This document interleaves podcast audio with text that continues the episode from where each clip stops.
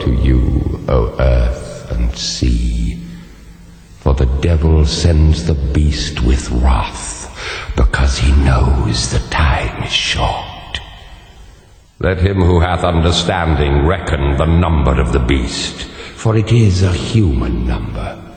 Its number is 666. Ja, so ist das. Und die meisten wissen, dass die 666, die Zahl des Teufels, irgendwie aus der Offenbarung des Johannes stammt. Dank Themenpate Z-Mahlzeit weiß ich auch, dass es eigentlich nicht die 666 ist, die da drin stand, sondern wahrscheinlich die 616. Wobei, genau weiß man es nicht. Könnte auch die 665 gewesen sein. Die Bibel wurde einfach so oft abgeschrieben, dass man es nicht mehr wirklich genau sagen kann.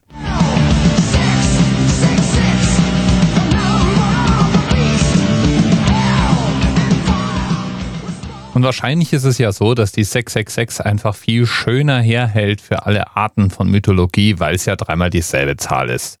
Stellt sich natürlich irgendwie die Frage, warum eigentlich der Teufel irgendwas mit Zahlen gemeinsam haben soll. Und das lässt sich natürlich beantworten mit der Numerologie in der Bibel. Da hat alles irgendwie mit Zahlen zu tun. Und speziell in der Offenbarung des Johannes ist auch nichts so, wie es hingeschrieben wurde. Da steht Babylon wahrscheinlich für das alte Rom. Und die Zahl 666 könnte eventuell auch für einen Namen stehen. Man hat damals ganz gerne mal Namen in Zahlen ausgedrückt. Das interessiert aber heute natürlich eigentlich niemanden mehr. Wenn man da die Zahl 666 nimmt, dann findet man entweder Numerologen, die uns erzählen, welche Bedeutung die 666 trägt, oder Satanisten, oder Teenies, die sich einen Spaß draus machen, nachts um drei die Zahl 666 anzurufen und dann sich voll gruseln, wenn da jemand abhebt. Gerne auch mal in der Variante dreimal die 666 gewählt. Das ist ja gleich doppelt gruselig. Das Ganze schwappt natürlich aus den USA zu uns herüber, wo es eine ganze Serie von Videos dazu gibt, wie sich irgendwelche Teenies mal gruseln, mal lustig machen.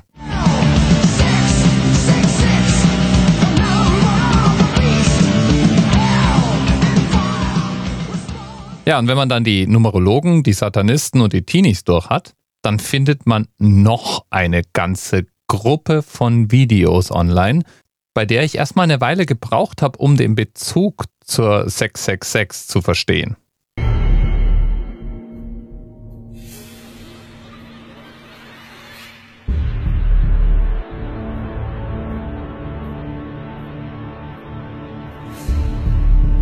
Hallo Welt. Dies ist eine Warnung von Anonymous. In einem äußerst propagandistischen Beitrag hat das ZDF kürzlich dafür geworben, dass die Zukunft des Zahlungsverkehrs bei implantierbaren RFID-Chips liege. RFID ist die Abkürzung der englischen Bezeichnung Radio Frequency Identification, was zu Deutsch heißt Identifizierung mit Hilfe elektromagnetischer Wellen. RFID-Chips sind lediglich millimetergroße Mikrochips die vorzugsweise unter die Haut der Hand eingepflanzt werden. Auf ihnen können Daten per Funk gespeichert und ausgelesen werden.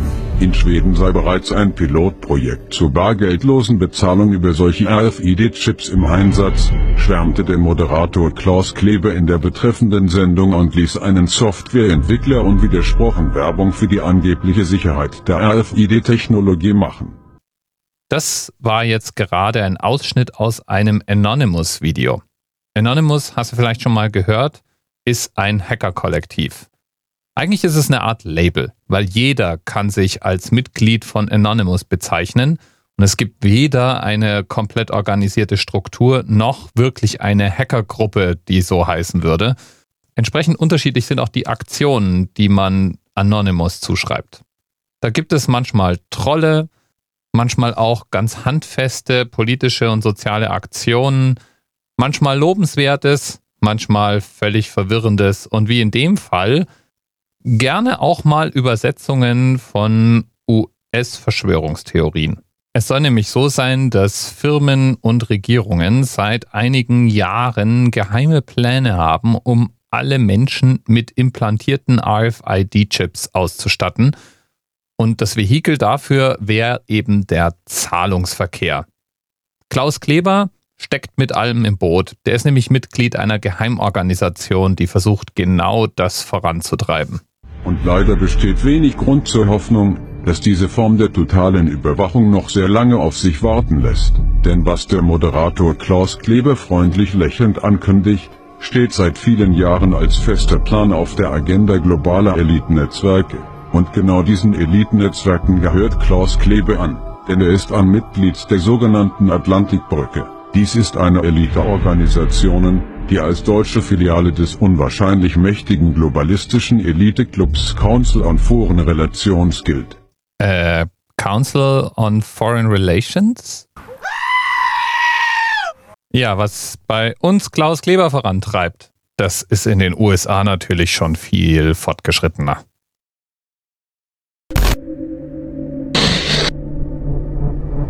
Greetings, citizens of the world.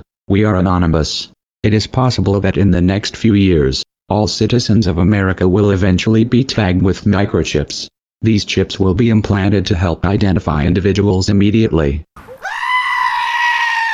Bei der US-Version dieser Geschichte geht es allerdings nicht um einen einzelnen Radiomoderator, der das promotet, sondern zunächst mal um einen Pilotversuch eines Unternehmens in den USA, das seinen Mitarbeitern anbot, sich Chips unter die Haut pflanzen zu lassen, um so Dinge zu tun, wie Security-Türen zu öffnen, den Kaffee in der Cafeteria zu bezahlen und so weiter. Die bekannte Verschwörungstheorie Schleuder Infowars hat das Ganze dann auch aufgegriffen. Und laut Infowars will die US-Regierung jeden Bürger mit so einem Chip versorgen. Stellen sich mir zwei Fragen. Die erste Frage, was ist da womöglich dran? Und die zweite Frage, was hat das eigentlich mit unserem Thema zu tun?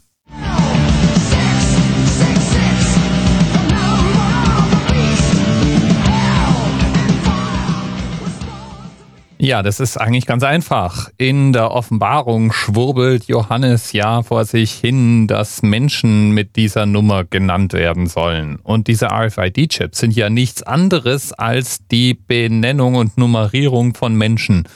Und deswegen, logisch, hat das eine direkt mit dem anderen zu tun.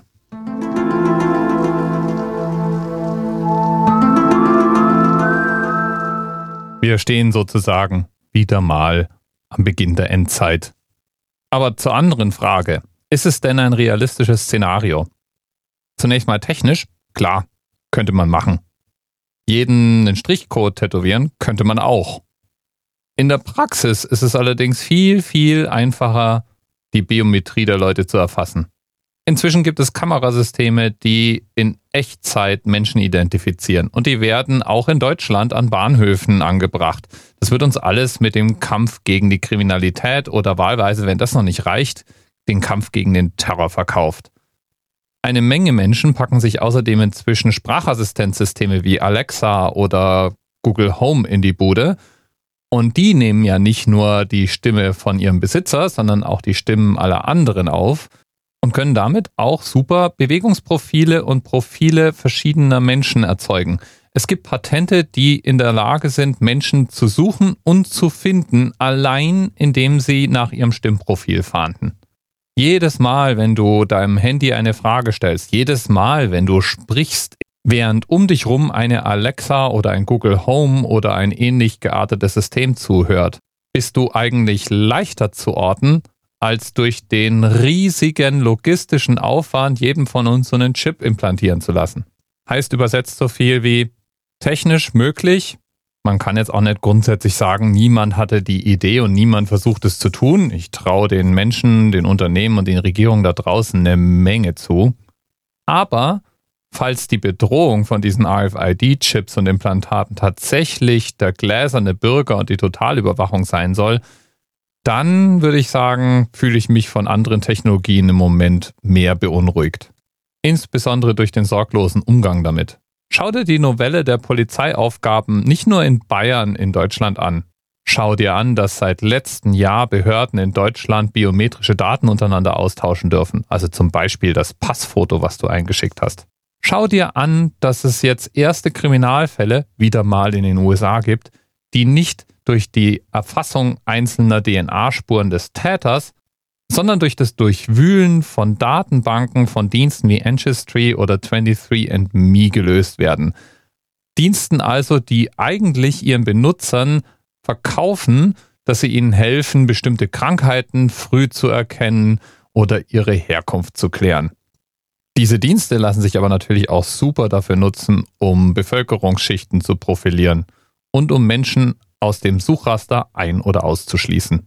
All das zusammen verdient auch Anonymous Videos und vielleicht gibt's die da draußen auch. Ich persönlich halte dann das Szenario, dass wir alle zwangsimplantierte Chips bekommen, für das Unwahrscheinlichste. Und Klaus Kleber als Mitglied einer Geheimorganisation, die die Welt beherrschen möchte, das fand ich fast schon Comedy. Lieben Dank an Z-Mahlzeit dafür, dass er Themenpate der heutigen Sendung ist und an alle Hörerinnen da draußen nicht wahnsinnig machen lassen. Und öfters mal Iron Maiden hören schadet auch nicht. Bis bald.